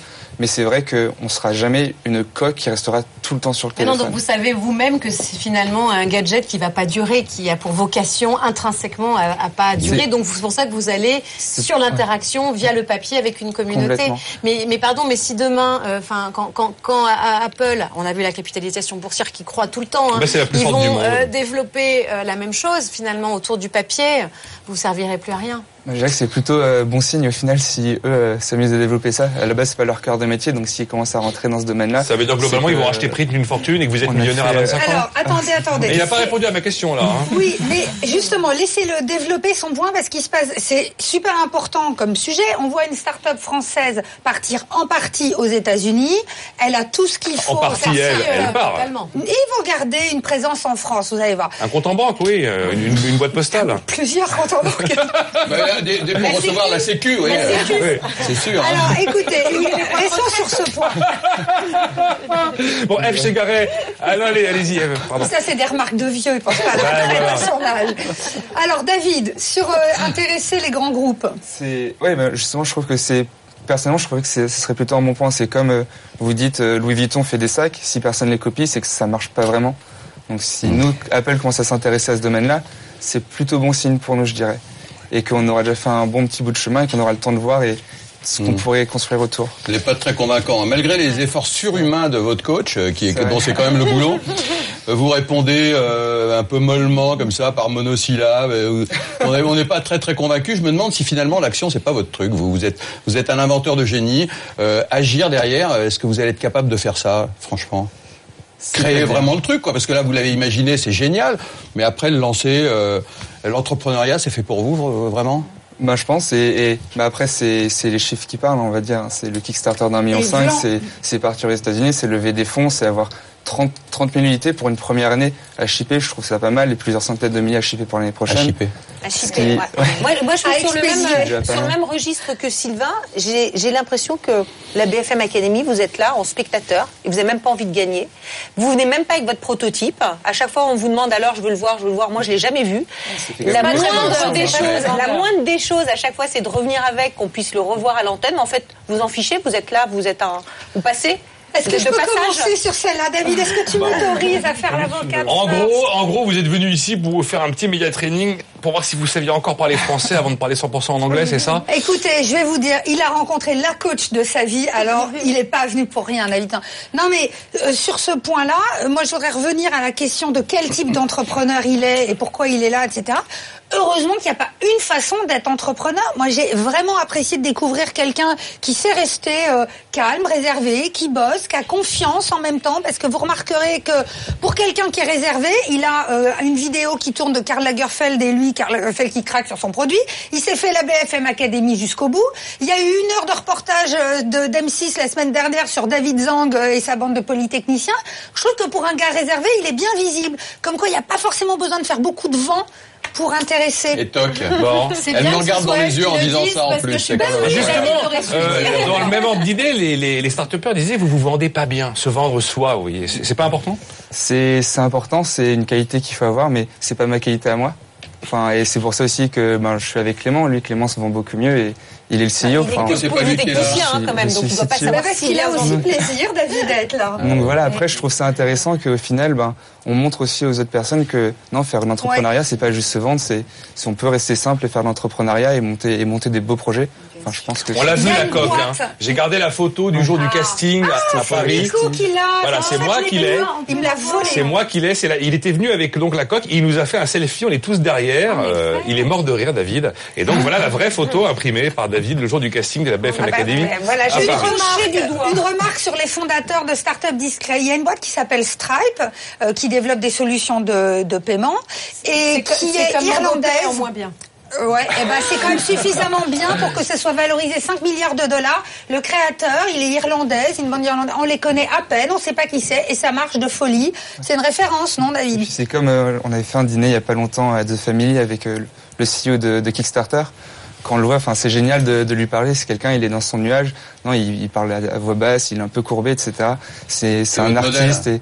Non, mais, je- mais moi je trouve ça inspirant au final parce qu'il est dans son monde, il fait ses choses et, et il a pas besoin de parler fort et d'a- d'avoir le temps de Il y a se le vendre. Et vieux alors- monde et d'avant alors- et le jeune monde de Parlons, maintenant. parlons argent. Votre modèle économique, c'est quoi? C'est de vendre des coques, une fortune, 140 dollars, je crois. 40 dollars la coque. La coque. Il y a des, il y a des Alors- opérations promo par moment, mais en gros c'est ça. mais est-ce que c'est un modèle économique qui fonctionne ça? Est-ce que c'est pas le modèle à la Nespresso que vous devriez Ouais, faire? c'est C'est-à-dire donner la coque, la donner pratiquement et vendre du papier Ouais, alors nous, on est plutôt sur un modèle justement à l'espresso où nos marges, on se les fait plutôt sur le papier. Aujourd'hui, sur une- la, vers- la première version de notre produit, on le vend à 150 dollars parce qu'il n'est pas optimisé d'un point de vue purement industriel. Mais c'est un pas prêt, produit vous dire, le produit est pas bon. Si, il va marcher, il va marcher très bien. Vous êtes mais pas en fait, sûr, il y a, en fait, il y a hein, toujours euh. deux phases quand on fait un produit. La première phase, on, on fait un produit qui va bien marcher. Hmm. Et une deuxième phase, on va l'optimiser pour baisser les coûts. Donc les premiers qui l'ont acheté, ils vont pas, ils vont pas avoir la bonne version en fait. Si, ils vont- la deuxième phase. Non, mais alors. ils vont avoir justement une version encore plus, plus optimisée parce qu'il y aura plus de choses dedans et ça va mieux marcher. David nous dit arrêtez les préventes tout de suite, arrêtez tout, arrêtez tout, attendez 10 ans d'avoir la c'est le papier sur lequel vous gagnez votre vie. Attendez, attendez, c'est quoi la la question, Sylvain? Le papier, est-ce que c'est sur le papier qui va gagner sa vie comme Nespresso gagne sa vie sur Ah les capsules et pas sur les machines. C'est nous le papier, c'est le papier. Et c'est vous qui le fabriquez ce papier Non, on a un fournisseur. Ah, c'est lui qui va gagner de l'argent. Et c'est nous qui le vendons. Faites gaffe parce que quelquefois le modèle Nespresso euh, s'est démantelé. Areva, c'était un modèle Nespresso. Basta. Alors il y a encore mieux que Nespresso, il y a Kousmiti, c'est-à-dire c'est du thé très cher et il s'occupe même pas de vous fournir la théière. Pas de réponse, euh, Eve. Bien. Je ne dis rien. Mais, mais nous, notre but, en fait, c'est à- sur la version 2, c'est d'avoir exactement le même produit, mais d'être capable de le vendre à moins de 100 euros. Et c'est là, on est en train déjà de travailler dessus. c'est ça va qui être de, ça va être de réduire les, réduire les coûts des, des composants électroniques, des choses comme ça. Ouais, il aime coder de toute façon, il j'aime code. coder. Et après, il faut voir aussi sur le, le modèle économique, encore une fois. Euh, nous, on fait un produit hardware, c'est ce qu'on vend. Et nous, on se voit plus comme une boîte software qu'une boîte hardware. Le- en fait, le hardware, ça nous, ça nous permet d'avoir du cash flow. Et, et c'est- pour nous, c'est hyper intéressant. Mais derrière, tous les investisseurs nous voient comme une boîte software. Et sur un modèle de boîte software avec une communauté qu'on crée et des utilisateurs qui, qui restent sur notre plateforme. Oui, mais vous n'en parlez pas assez en fait, parce qu'on pense qu'à Parce votre que- coque et on parce pense pas à tout le reste. aujourd'hui. Ils sont discrets. Bah, grâce à nous tous, maintenant il va le faire Ouais. plus. Parce qu'on vend, on- aujourd'hui, on vend la coque, on, on vend pas encore toute la partie euh, qu'il y a Mais derrière. ouais, vous, vous parlez Quelle beaucoup des aventure. interactions au- au- enfin, à, à travers le papier finalement. hein. On a bien compris que la coque c'était le premier étage de la fusée, mais qu'après il va se passer beaucoup de choses. Euh, L'interaction, la communauté, pour ça il faut effectivement être un bon communicant, il faut maîtriser les réseaux sociaux. Et je sais pas si c'est vous ou Clément, j'ai pas l'impression que c'est votre qualité Ouais. première. Est-ce que c'est quelque chose que vous allez internaliser? Euh, Parce que je crois pas qu'on puisse déléguer ce Mm. genre d'expertise. hein. Ce sera pas forcément qui, qui, qui allons faire, qui allons, qui allons être dans les spots de pub. C'est pas ça. On a une équipe Non, non, je parle pas de qui va- pub, attention, je parle vraiment de liens, de relations, d'écoute, euh, De comme- conception des messages, d'échanges euh, sur Instagram, euh, sur Facebook, sur Twitter, avec une vraie politique euh, de communication sur les réseaux sociaux. Et ça, ça m'a l'air complètement absent de votre Bah, vision. Aujourd'hui, on a une équipe dédiée justement aux États-Unis, et c'est aussi pour ça que Clément est aux États-Unis, c'est qu'on a notre équipe marketing qui est aux États-Unis. Enfin, nous, ça faisait pas sens de faire ça en France parce qu'on on pense comme des Français. Et elle, elle est géniale. Enfin, elle répond à tout le monde sur Twitter, sur Facebook. On a 33 000 fans sur Facebook, on a 16 000 fans sur euh, sur Instagram. Pas mal, quand Twitter, même. ça marche Ouais. un peu moins. Et, et c'est génial. Elle fait le boulot aujourd'hui, elle a, enfin, très bien. Et dans deux ans, vous avez vendu print à un géant et vous êtes millionnaire, c'est ça? C'est pas le but, non. C'est pas le but, bon. Et il y a même des, des gros qui nous ont approchés. Il y a Samsung qui nous a approchés. Il y a ben, Polaroid forcément qui nous a approchés. Pas des nains, ouais. Et Et, répondent non, et. Et nous encore une fois, on essaie vraiment de construire notre communauté et, notre marque et, vraiment de créer, de créer ça. Bravo David Zang, David. David Zang. Print, qui était donc notre cinquième candidat, cinquième candidat d'aujourd'hui, de la saison. Alors on va vivre une petite scène un peu particulière maintenant. Juste avant cette finale, l'ensemble de l'équipe de la BFM Academy va nous livrer son top 3. Et euh, celui qu'ils ont placé en numéro 1, ils lui mettent 3 points. Celui qu'ils ont placé en numéro 2, ils lui mettent 2 points. Celui qu'ils ont placé en numéro 3, ils lui mettent 1 point. Et on peut est- voter pour son poulain? Et on vote pas, bien évidemment. Oh mince L'avocat ne vote pas, bien évidemment. Eh oui, pour son bonne poulain. David. Ah, Voilà, c'est le moment du choix. À une semaine de la finale en direct, le 29 juin. On y va. BFM Academy, saison 10, ils y croient. Mais croirez-vous en eux? Voilà, l'émission est presque terminée. On a 4 minutes pour passer de 5 candidats à 3 candidats. Alors, les start de ce fameux incubateur, on leur a aussi demandé euh, euh, où balancer leur cœur et pour qui ils voteraient. Voilà ce qu'ils nous ont dit. Celui qui pourrait ga- gagner la, la BFM Academy, je pense que c'est celui qui saura concilier euh, euh, un projet euh, associant la meilleure exécution et en ayant identifié, on va dire, une vraie demande et un vrai marché qui est construit et avéré dans le temps. Ils sont tous très bons. Ils sont tous sur des marchés porteurs pour la plupart. Donc je pense que Board Office est un, est un candidat sérieux. Pour moi, c'est Ornica. Je pense que le gagnant sera Print. Mon coup de cœur, c'est Ornica. J'aime bien Bird Office. Je dirais Prince. Je crois beaucoup à Ornicar pour cette, euh, pour cette session. C'est Bird Office. Moi, je mettrais bien un ticket sur Ornicar. Je dirais que Print a un côté bluffant. Ronicar peut gagner la BFM Academy. Evelyne Platnik-Cohen, donc euh, un top 3, on part du 3 au 2 et le premier à qui vous avez mis 3 points. Alors, d'abord Bird Office en numéro 3 D'accord. pour la qualité de service que j'ai testé à titre personnel, donc bravo. Ensuite Print parce qu'il y a la beauté du chiffre d'affaires que j'imagine euh, très rapidement et puis Ornicar parce qu'il y a une vraie rupture de service et j'attends vite de pouvoir l'utiliser. Alain Bosetti Alors en, troisième position, euh, Board Office, parce que je crois beaucoup à la consommation collaborative entre professionnels. En deuxième, euh, Print, pour l'aventure mondiale américaine et puis le fait d'aller euh, inventer, d'aller titiller les, fournisseurs d'imprimantes.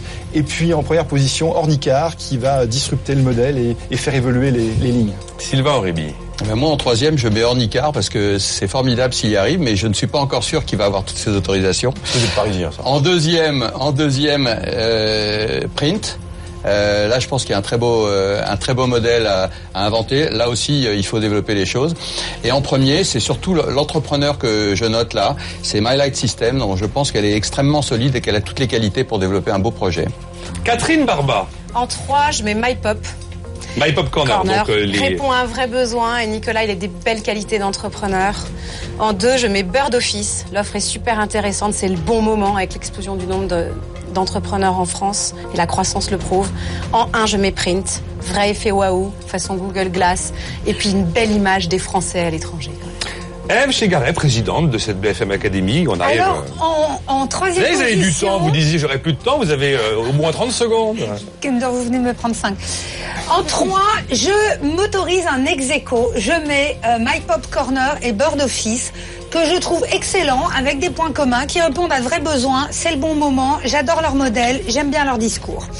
En deux, je mets My Light System parce que j'aime bien la personnalité d'Ondine, qu'elle est extrêmement bosseuse, qu'elle réfléchit, que tout est analysé, précis. Et je pense que pour entreprendre, il faut savoir être précis. Et en premier, je mets Ornicar parce que ça rend un immense service à l'ensemble de notre société.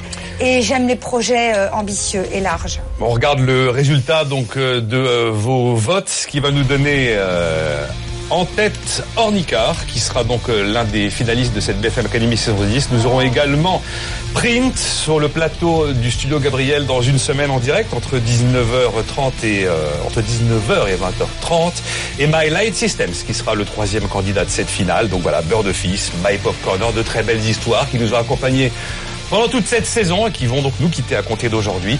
Et on retrouvera le solaire intelligent, le permis de conduire 100% web et la coque imprimante qui n'est que le début d'un grand business. Ce sera donc en direct euh, lors de cette grande finale. Il y aura plein d'invités, je vous en dis pas plus, vous verrez, on se retrouve euh, dans une semaine. Et puis quelque chose de euh, plutôt sympathique, c'est que pour cette finale, c'est vous qui élirez le lauréat de la saison 10. À la semaine prochaine. BFM Academy, saison 10, il n'en restera qu'un.